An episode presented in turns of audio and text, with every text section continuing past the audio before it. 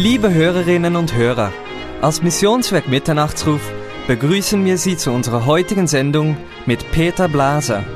Er wird über das Thema sprechen, Heilig, heilig, heilig ist der Herr, aus Offenbarung 4, Vers 8. Der Herr segne Sie ganz reich beim Hören dieser Sendung.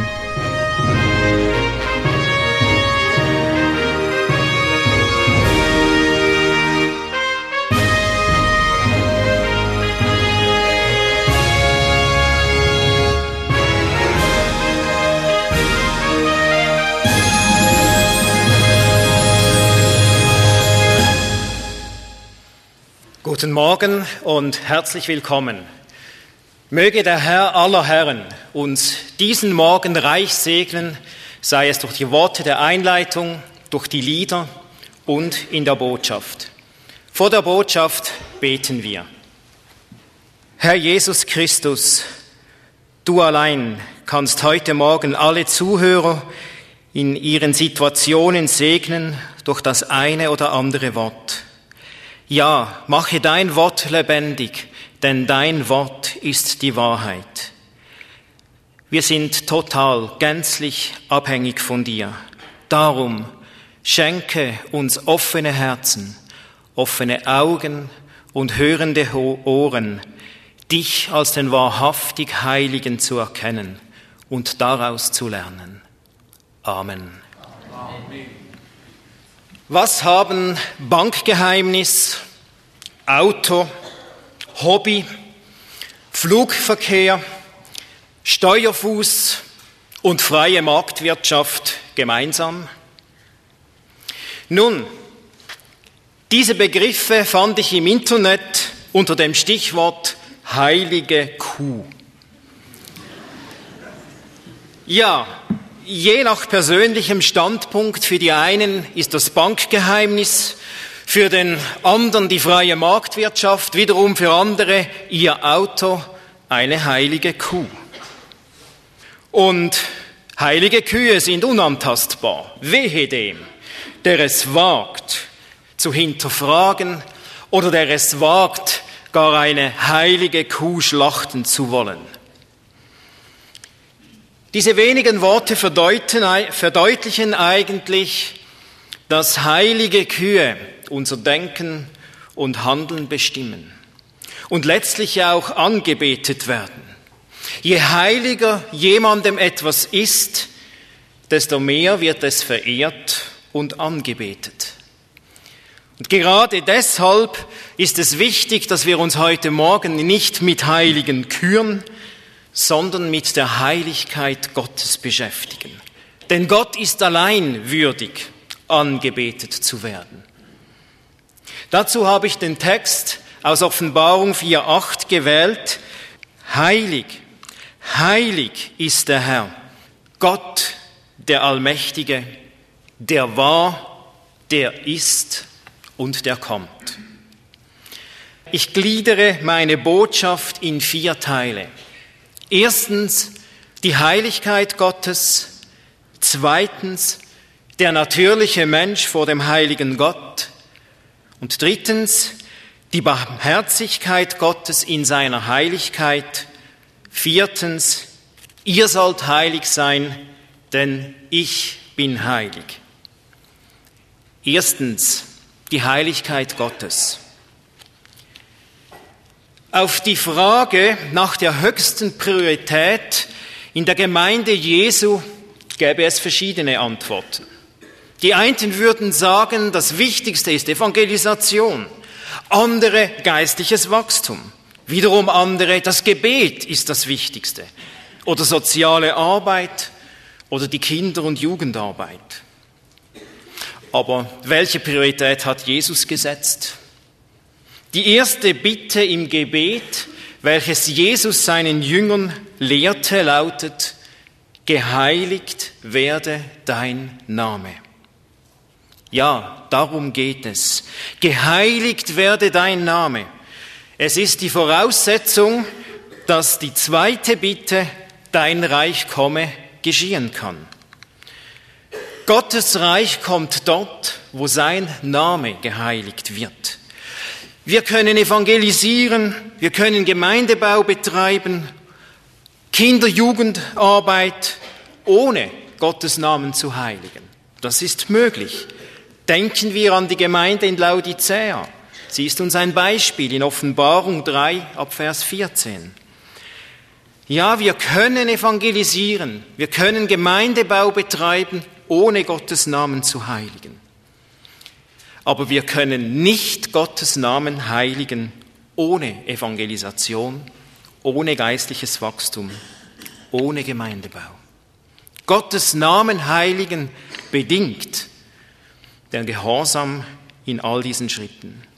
Deshalb ist unser Lebenssinn kein anderer als der, durch unser Leben Gottes Namen zu heiligen, ihn zu ehren und zu verherrlichen. Ja, die Heiligkeit Gottes ist eines der zentralen Themen der Bibel und doch bleibt sie letztlich unergründlich. Je mehr ich mich damit beschäftigte, desto kleiner wurde ich. Und ich begriff, dass mir letztlich die Worte fehlen, die Heiligkeit, der Heiligkeit Gottes gerecht zu werden. Was ich heute Morgen sage, es ist Stückwerk. Aber möge es Gott durch seinen Heiligen Geist in unseren Herzen, möge er sich als der Heilige erweisen. Punkt A. Gottes Herrlichkeit, Gottes Heiligkeit ist unbeschreiblich. In der Einleitung hörten wir Kapitel 4 aus der Offenbarung. Ich möchte da einfach einige Aussagen herausgreifen. Das sind die Verse 2 und 3. In diesen Versen wird Gott in seiner gewaltigen Heiligkeit beschrieben. Ja, er ist gleich einem Japsis, gleich einem Sardisstein, umgeben von einem leuchtenden Regenbogen wie ein Smaragd. Der Jaspis wird in Offenbarung 21.11 als kristallhell beschrieben. Der Sardistein ist ein feuerroter Rubin, und der Smaragd leuchtet in kaltgrünen Farben. Ja, weil es unmöglich ist, Gottes Herrlichkeit in menschlichen Worten wiederzugeben, verwendet Johannes Vergleiche. In den Versen 4 und 9 bis 11, da sind 24 Älteste in weißen Kleidern. Sie fallen immer wieder vor Gott nieder, sie legen ihre Kronen vor den Thron Gottes und beten den an, der von Ewigkeit zu Ewigkeit lebt. Sie sprechen, würdig bist du, o oh Herr, zu empfangen den Ruhm und die Ehre und die Macht, denn du hast alle Dinge geschaffen und durch deinen Willen sind sie und wurden sie geschaffen. Weiter begegnen wir in Kapitel 4 vier lebendigen Wesen, vermutlich Cherubim, die um den Thron Gottes sind. Cherubim sind Engel, die in Verbindung gebracht werden mit Gottes Gegenwart, mit seiner Macht und Heiligkeit. Ja, diese vier Gestalten bringen Gottes Herrlichkeit und Heiligkeit auf den Punkt. Sie rufen Tag und Nacht, heilig, heilig, heilig ist der Herr, Gott, der Allmächtige, der da war, der ist und der kommt. Ja, die dreifache Heiligkeit Gottes ist die Summe all dessen, wer Gott ist. Das dreifache Heilig hebt etwas speziell Wichtiges hervor, analog dem, wenn Jesus sagt, wahrlich, wahrlich, ich sage euch. Sie sollten jetzt Zeit haben, dieses Kapitel mehrmals lesen zu können und es auf sich wirken zu lassen. Und dann die Frage, können Sie diese Herrlichkeit, diese Heiligkeit Gottes begreifen oder in menschliche Worte fassen oder sich gar vorstellen? Sie sprengt all unser Denk, all unsere Denk- und Vorstellungskraft. Ja, einerseits kann ich als Mensch diese Heiligkeit nicht aushalten. Und andererseits freue ich mich als erlöstes Kind Gottes, diese Herrlichkeit, diese Heiligkeit einmal voller Ehrfurcht, aber ohne Angst und Zittern schauen zu dürfen. Punkt B. Was bedeutet heilig ist der Herr? Die grundsätzliche Bedeutung von heilig ist abgesondert sein. Sie kommt ursprünglich aus der Bedeutung schneiden oder trennen zu einem besonderen Zweck. Das Abgetrennte, das Abgeschnittene, es ragt aus dem Rest heraus. Wenn wir von Gottes Heiligkeit reden, so bedeutet, bedeutet das, dass er abgesondert ist, dass er abgetrennt ist. Ja, er ist nicht Geschöpf, er ist nicht Teil der Schöpfung. Als heiliger Schöpfer ragt er darüber hinaus. Denken Sie nur an die Tatsache, er ist ohne Anfang und ohne Ende. Alleine das übersteigt die Vorstellungskraft und Intelligenz der gesamten Menschheit bei weitem. Gott ist über unseren Grenzen. Er ist über unserem Erfahrungsbereich. Während wir in unseren Grenzen gefangen sind, ist er absolut grenzenlos. Deshalb hat er auch grenzenlose Macht über alles. Heilig steht in der Bibel in Verbindung zu Gott. Losgelöst von Gott gibt es keine Heiligkeit, denn nur er allein ist heilig. Ja, sogar dreimal heilig, das heißt vollkommen heilig. Und Gott ist in seiner Heiligkeit absolut rein. Er ist frei von jeder Beschmutzung. Nichts Sündhaftes, nichts Böshaftes, keine falsche Motivation, kein unreiner Gedanke ist an ihm zu finden. Er ist ganz und gar perfekt, in jeder Hinsicht makellos. Ja, sogar sein Name ist heilig, weil er heilig ist. Und deshalb konnte Gott am Kreuz, als Jesus die Sünden der Welt trug, keine Gemeinschaft mit seinem Sohn haben.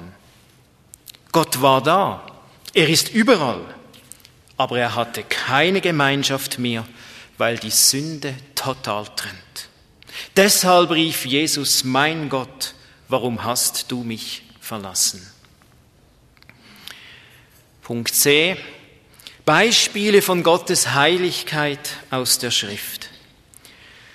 Wo Menschen Gott in seiner Heiligkeit begegnen, fallen sie in Ehrfurcht.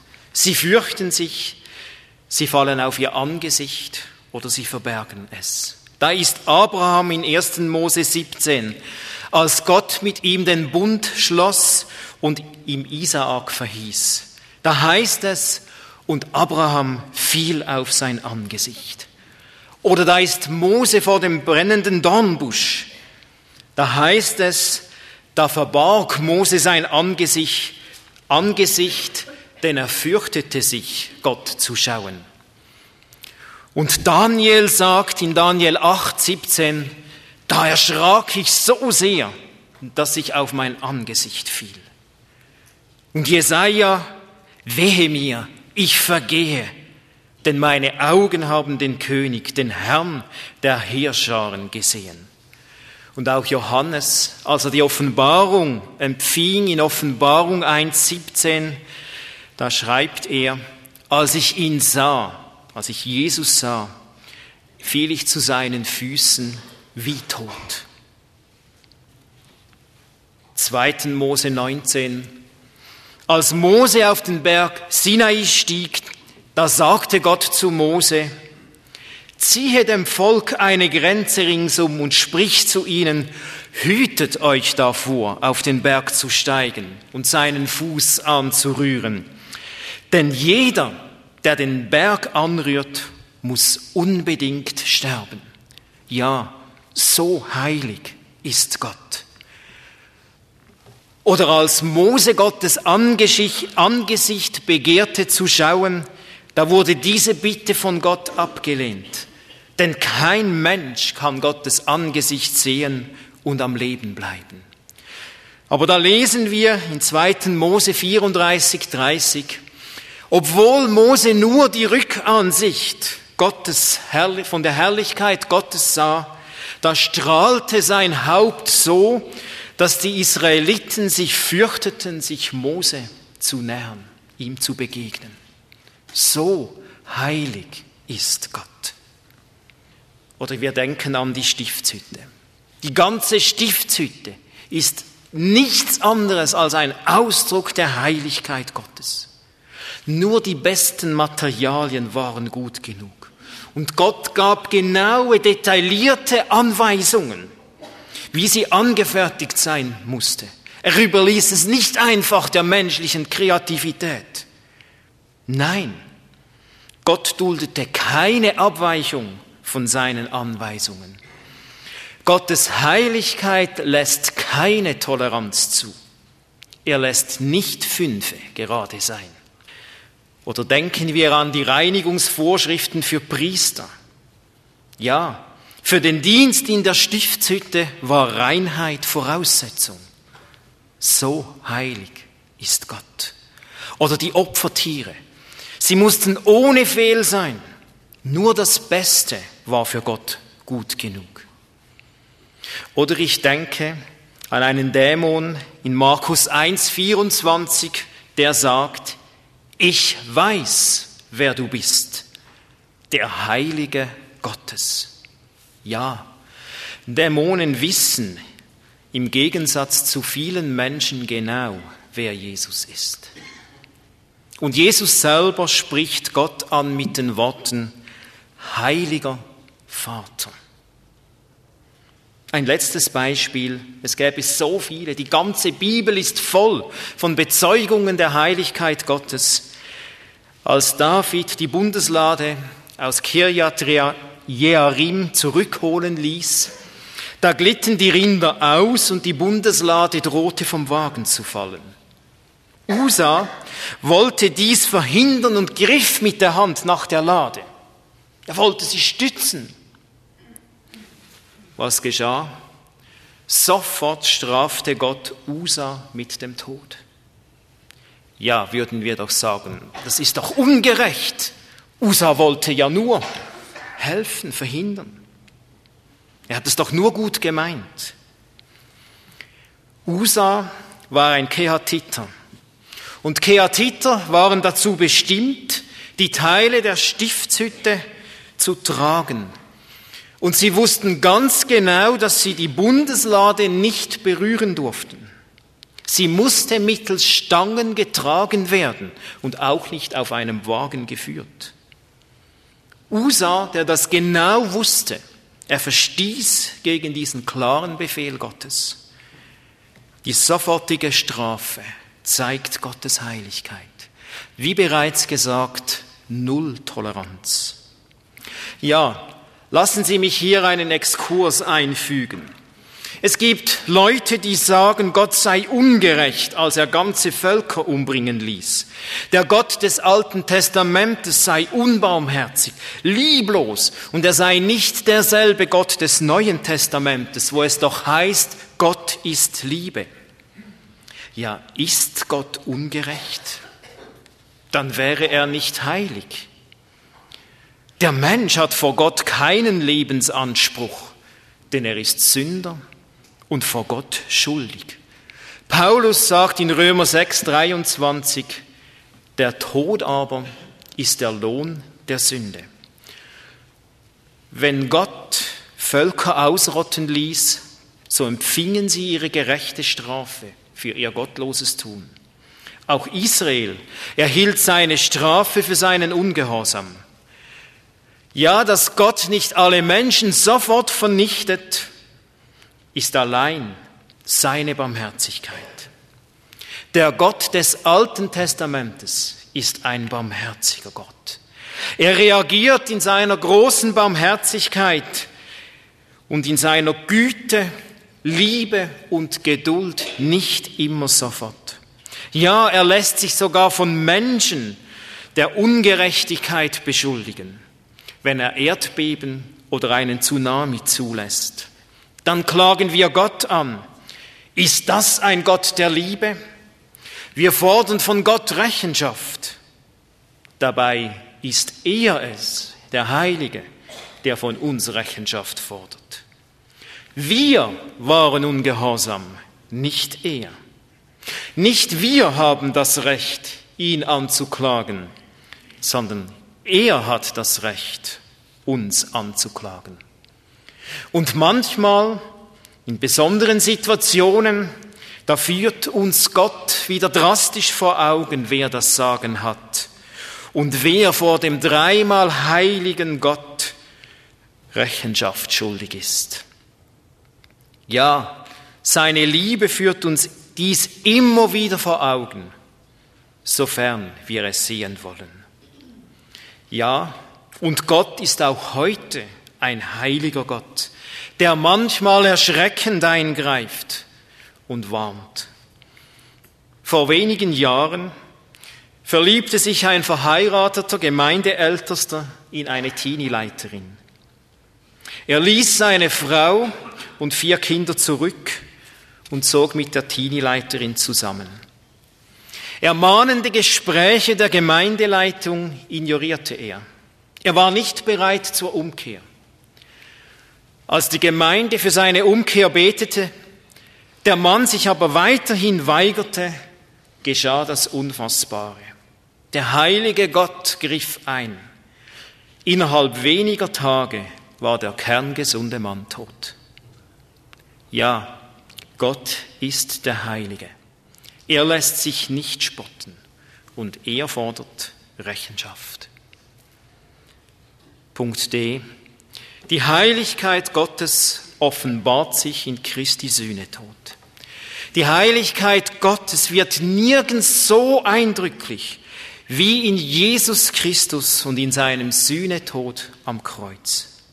Gottes heilige Gerechtigkeit fordert den Tod des Sünders.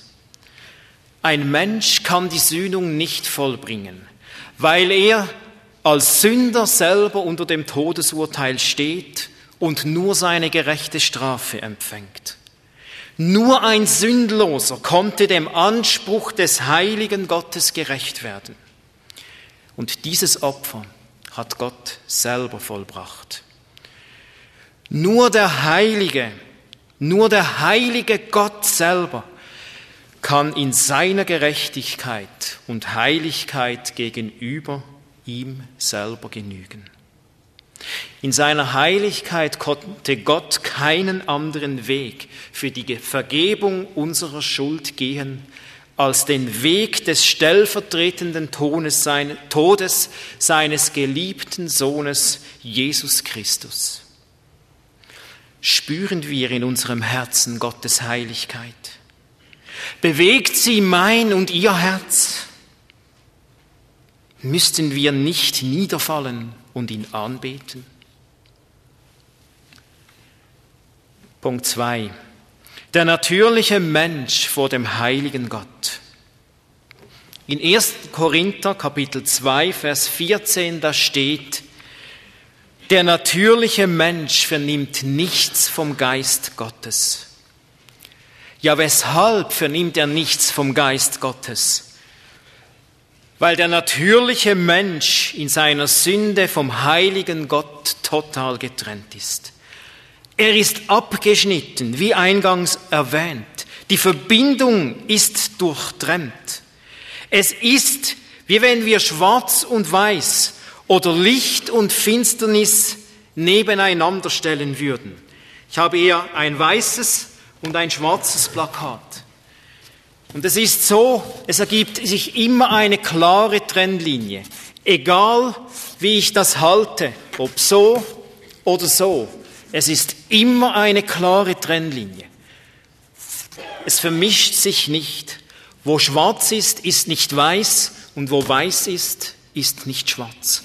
Wo Finsternis ist, ist nicht Licht und wo Licht ist, da ist nicht Finsternis. Gottes Heiligkeit schließt Gemeinschaft mit der Finsternis zwingend aus. Aufgrund seiner Heiligkeit hasst er Sünde. Nicht den Sünder, den liebt er, aber er hasst die Sünde und er ist zornig über der Sünde. Es ist der heilige Zorn Gottes, der alles Sündhafte augenblicklich vernichten würde, wäre Gott nicht barmherzig, geduldig und von großer Güte, wie es in Psalm 103, Vers 8 steht. Ja, der Mensch hat von seiner Geburt an nichts vorzuweisen, was ihn vor Gott gerecht machen könnte. Er ist total verdorben.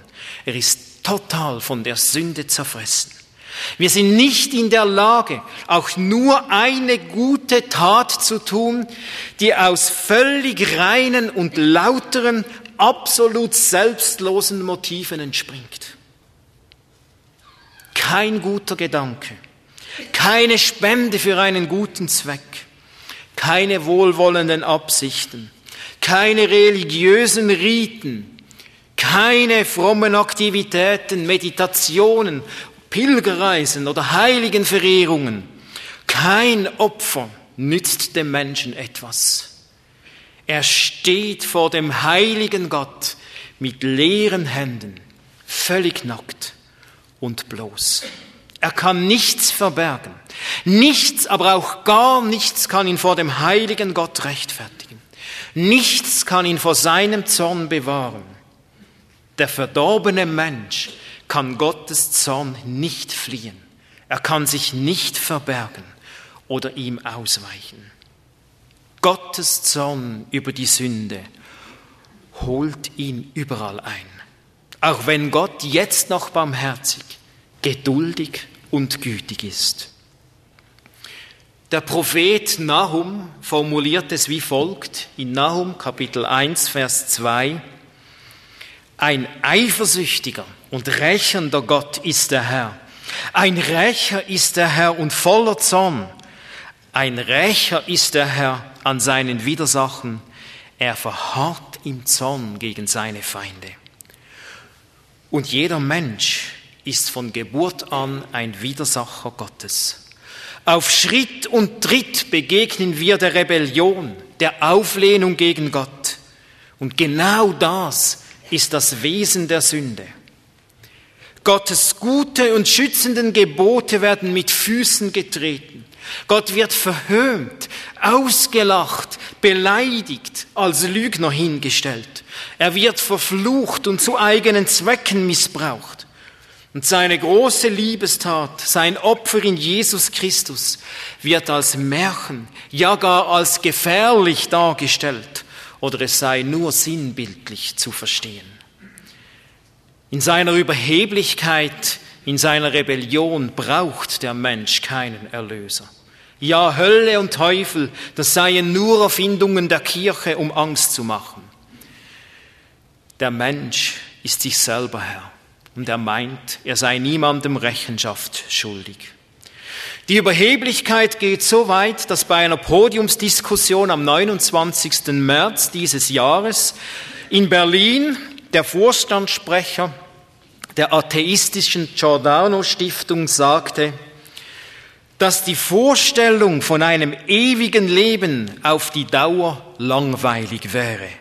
Spätestens nach einer Million Jahre im Himmel wird man den Schöpfer auf Knieren darum bitten, von der Unsterblichkeit erlöst zu werden. Wenn es dann noch möglich werde, so würde dieses Vorstandsmitglied nach spätestens einer Minute in der Hölle den Schöpfer auf den Knien bitten, ihn aus der Hölle zu erlösen. Paulus bringt es in Römer 3,12 auf den Punkt. Er sagt, sie sind alle abgewichen. Sie taugen alle zusammen nichts. Da ist keiner, der Gutes tut. Auch nicht einer. Und in Römer 14,11 zitiert er Jesaja, so wahr ich lebe, spricht der Herr, vor mir werden alle niederknien und alle werden bekennen, dass ich der Herr bin. Und in Philipper 2, Verse 10 bis 11, da schreibt Paulus von Gott inspiriert, vor Jesus werden sich einmal alle beugen, alle Mächte im Himmel, alle Menschen auf der Erde und alle im Totenreich.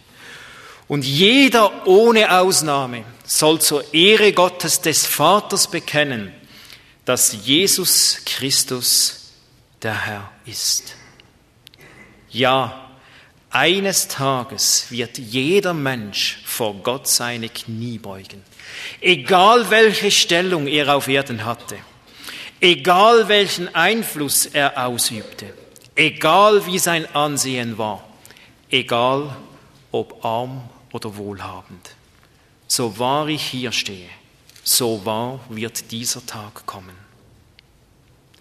Ja, wie reagieren Sie auf diese Botschaft? Wer kann diese Rede ertragen? Wer will so etwas hören? Es ist nicht schmeichelhaft. Es ist nicht erbauend. Es ist nicht erfrischend. Es stärkt nicht die Selbstsicherheit des Menschen. Und fürs Ego ist es schon gar nicht gut.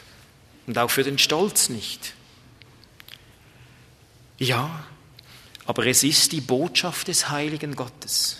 Es ist die Botschaft des Heiligen, der Sünde zutiefst verabscheut und über alles Sündige sein gerechtes Todesurteil gesprochen hat. Die Vollstreckung des Urteils ist eine Frage der Zeit, aber sie ist unausweichlich, weil Gott heilig ist und weil er nicht lügen kann. Ja, Gott kann tatsächlich nicht alles. Wir sagen immer, Gott kann alles, aber Gott kann nicht alles. Er kann zum Beispiel nicht lügen und er kann sein Wort nicht ändern. Jesus sagt, Himmel und Erde werden vergehen, aber meine Worte vergehen nicht. Es ist die heilsame Botschaft des heiligen Gottes. Denn der Mensch, der Gott in seiner Heiligkeit und Gerechtigkeit begegnet, der ihn wahrhaftig erkennt, der spricht wie Jesaja, wehe mir, ich vergehe, denn ich bin ein Mann mit unreinen Lippe, Lippen und wohne unter einem Volk, das unreine Lippen hat denn meine Augen haben den König, den Herrn der Heerscharen gesehen. Oder er reagiert wie Petrus, als er den großen Fischzug auf Jesu Befehl an Land brachte. Da sagt er, als aber Simon Petrus das sah, fiel er zu den Knien Jesu nieder und sprach, Herr, gehe von mir hinweg, denn ich bin ein sündiger Mensch. Je mehr wir Gott in seiner Heiligkeit erkennen, desto mehr erkennen wir unsere Verderbtheit, unsere Verlorenheit. Und deshalb ist es so entscheidend wichtig, den dreimal heiligen Gott zu verkündigen, damit der Mensch seine tödliche Situation erkennen kann. Wo stehen Sie? Wo stehe ich? Erkennen wir unsere totale Verderbtheit? Erkennen wir, dass wir vor dem heiligen Gott nicht bestehen können und dass eines Tages das total gerechte, aber vernichtende Urteil gesprochen werden wird? Punkt 3. Die Barmherzigkeit Gottes in seiner Heiligkeit. Als der Gefängnisaufseher in Philippi seine Verlorenheit erkannte, da fragte er Paulus, was muss ich tun, dass ich gerettet werde? Ja, das ist der Ruf eines Menschen, der dem heiligen Gott begegnet ist. Es ist der Ruf, der dem Zusammenbruch vor Gottes Heiligkeit folgt. Und Gott, der Heilige, ist barmherzig und er ist Liebe. Aber Gott ist nicht Liebe, indem er einfach wegschaut, indem er einfach Sünde verharmlost oder indem er einfach tolerant ist. Gott ist Liebe, indem er für den Menschen, der seinem Ruf folgt, die Schuld in seinem Sohn Jesus Christus selber am Kreuz gesühnt hat.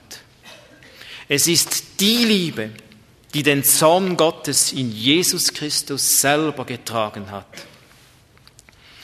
Es ist die Liebe, die Vergebung zuspricht. Es ist die Liebe, die uns rechtfertigt, die uns vor Gott gerecht macht. Es ist die Liebe, die uns frei von der Sündenlast macht. Und es ist die Liebe, die allen gilt, die, die sich in Sündennot zu Jesus Christus wenden und bereit sind, ihn als Erlöser und Herr ihres Lebens anzuerkennen. Ein solcher Mensch kann bezeugen wie Paulus, denn vorher wart ihr tot aufgrund eurer Schuld und weil euer altes Ich euch bestimmt hat. Doch Gott hat euch mit Christus lebendig gemacht. Er hat uns alle unsere Schuld vergeben. Er hat die Liste der Anklagen gegen uns gelöscht. Er hat die Anklageschrift genommen und vernichtet, indem er sie an das Kreuz Christi genagelt hat. Je mehr wir unsere Verlorenheit erkennen, desto größer wird die Liebe und Barmherzigkeit Gottes in Jesus.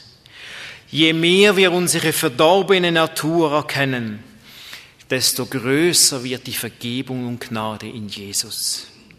Je mehr wir den Zorn Gottes über unserem Leben erkennen, desto größer wird unsere Dankbarkeit zu Jesus. Und je tiefer wir unsere Sünden erkennen, desto tiefer wird unsere Liebe zu Jesus. Wie es in Römer 5, 20 heißt, wo aber das Maß der Sünde voll geworden ist, da ist die Gnade überströmend geworden. Sind Sie dem heiligen Gott begegnet? Haben Sie Gottes Barmherzigkeit, Gottes Gnade in seinem Sohn Jesus Christus persönlich für sich in Anspruch genommen? Wenn nein, was hindert Sie daran? Ist es der Unglaube? Oder ist es vielleicht Rebellion gegen Gott? Oder denken Sie, ich habe später noch Zeit? Woher haben Sie die Gewissheit, dass Sie später noch Zeit haben? Wissen Sie, was morgen ist? Wissen Sie, was in einer Stunde ist? Wollen wir Gottes Geduld und Barmherzigkeit noch länger strapazieren?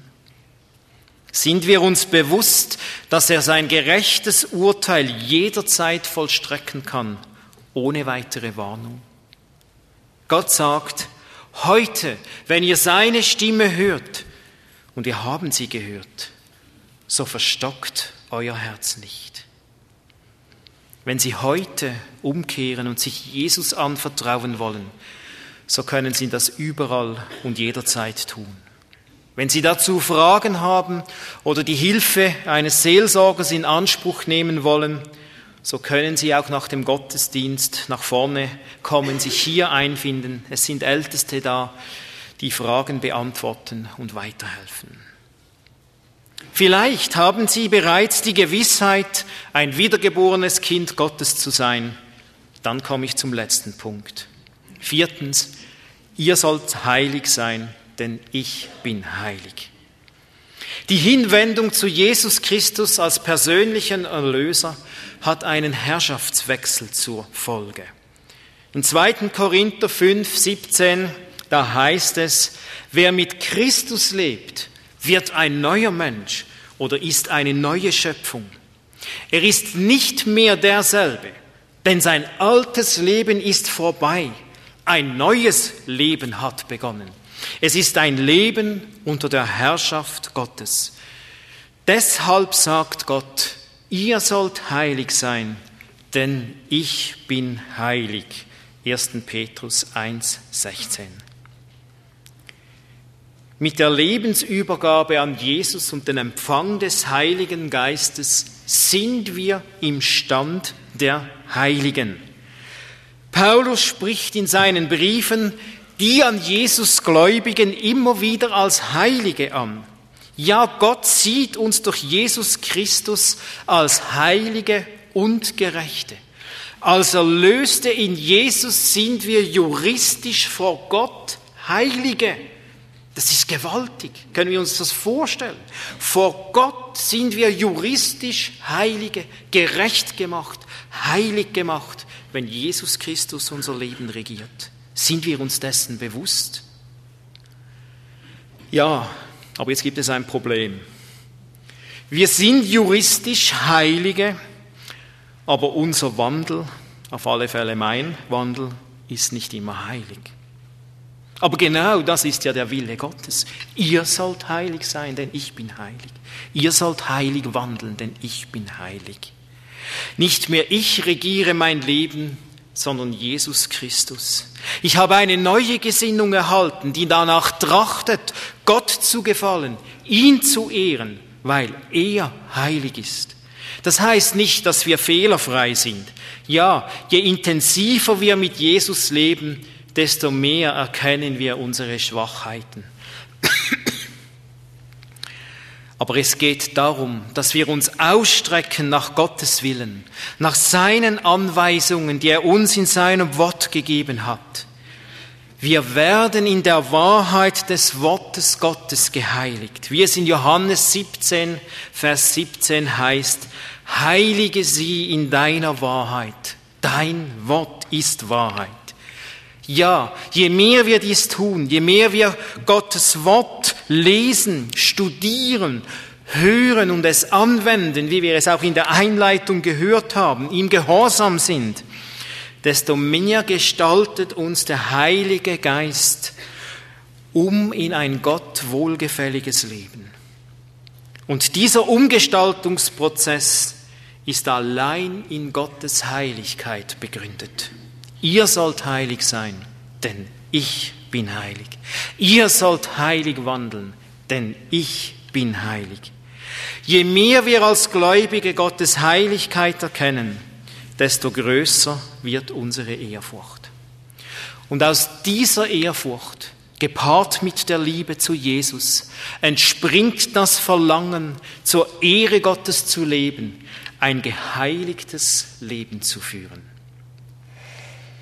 In Galater 5, 22, da heißt es, die Frucht des Geistes aber ist Liebe, Freude, Friede, Freundlichkeit, Güte, Treue, Sanftmut, Selbstbeherrschung. Ja, wird diese Frucht, die die Folge des Umgestaltungsprozesses ist, in meinem und Ihrem Leben ersichtlich? Wird diese Frucht ersichtlich im Alltag, im Verhalten in der Familie, im Umgang mit dem Ehepartner, mit Kindern, mit Geschwistern, mit Vorgesetzten, mit Arbeitskollegen, ja sogar im Straßenverkehr und dort, wo uns niemand sieht? Stehen wir in diesem Prozess? Sind wir in diesem Prozess engagiert oder lau unterwegs? Sind Sie bestrebt, sind wir, bin ich bestrebt, zur Ehre Gottes zu leben?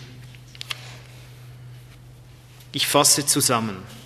Erstens, Gottes Heiligkeit dargestellt, einfach so in diesem weißen Plakat, ist unvorstellbar. Ja, Gottes Heiligkeit entspricht seinem Wesen und ist ein zentrales Thema der Bibel. Weil Gott absolut heilig ist, ist sein gerechtes Urteil über den sündigen Menschen der Tod. Aufgrund seiner Heiligkeit kann Gott nicht ungerecht handeln, auch wenn wir es manchmal so empfinden.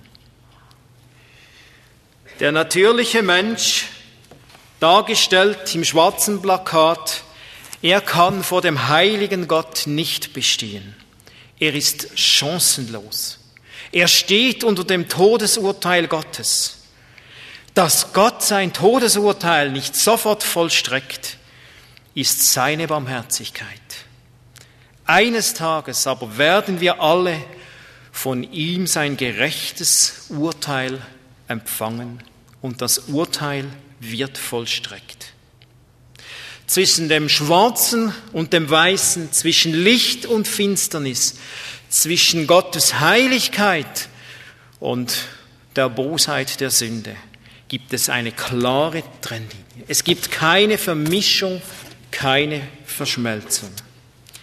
Ja, Gott ist so heilig, dass nur ein Sündloser die Sühnung der Schuld vollbringen konnte. Dies tat Jesus am Kreuz von Golgatha für uns. Gott zeigt uns seine absolute Heiligkeit im Kreuz, in seiner Gnade in Jesus Christus. Um an dieser Gnade Anteil zu haben, bedarf es einer persönlichen Entscheidung für Jesus Christus. Und sehen Sie, das ist letztlich nur möglich über das Kreuz. Es gibt keine direkte Möglichkeit. Die Möglichkeit vom Einflussbereich der Finsternis in den Einflussbereich des Lichtes zu kommen, besteht nur über das Kreuz. Daraus resultiert als letztes, ihr sollt heilig sein, denn ich bin heilig. Das ist die Aufforderung an jede Person, die sich Kind Gottes nennt. Und dieser neue Lebenswandel muss sich im Alltag, in der Praxis erweisen. Amen. Wir beten. Vater im Himmel, du bist heilig und gerecht und niemand ist dir gleich. In deiner Heiligkeit durfte ich meine totale Verderbtheit, Verlorenheit erkennen. Danke, dass du so barmherzig bist und von so großer Liebe bist, dass dein Sohn Jesus Christus Mensch wurde und als Gerechter am Kreuz für meine Sünde mit dem Tod bezahlt hat. Danke, Herr Jesus, aber dass du auferstanden bist, dass du lebst und dass du heute rufst. Ja, Herr Jesus, ich bin schwach. Darum hilf mir, hilf uns, schenke uns das Wollen und das Vollbringen, immer mehr heilig zu leben, weil du heilig bist, zu deiner Ehre und dass du groß gemacht wirst, bis du kommst. Amen. Heilig,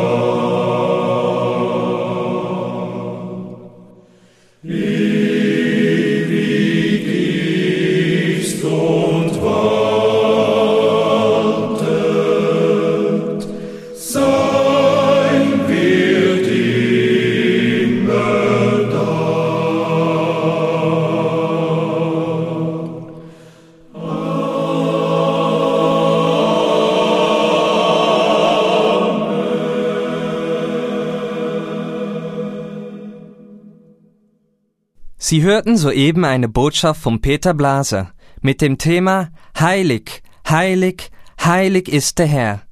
Wir hoffen, dass das Wort Sie angesprochen hat.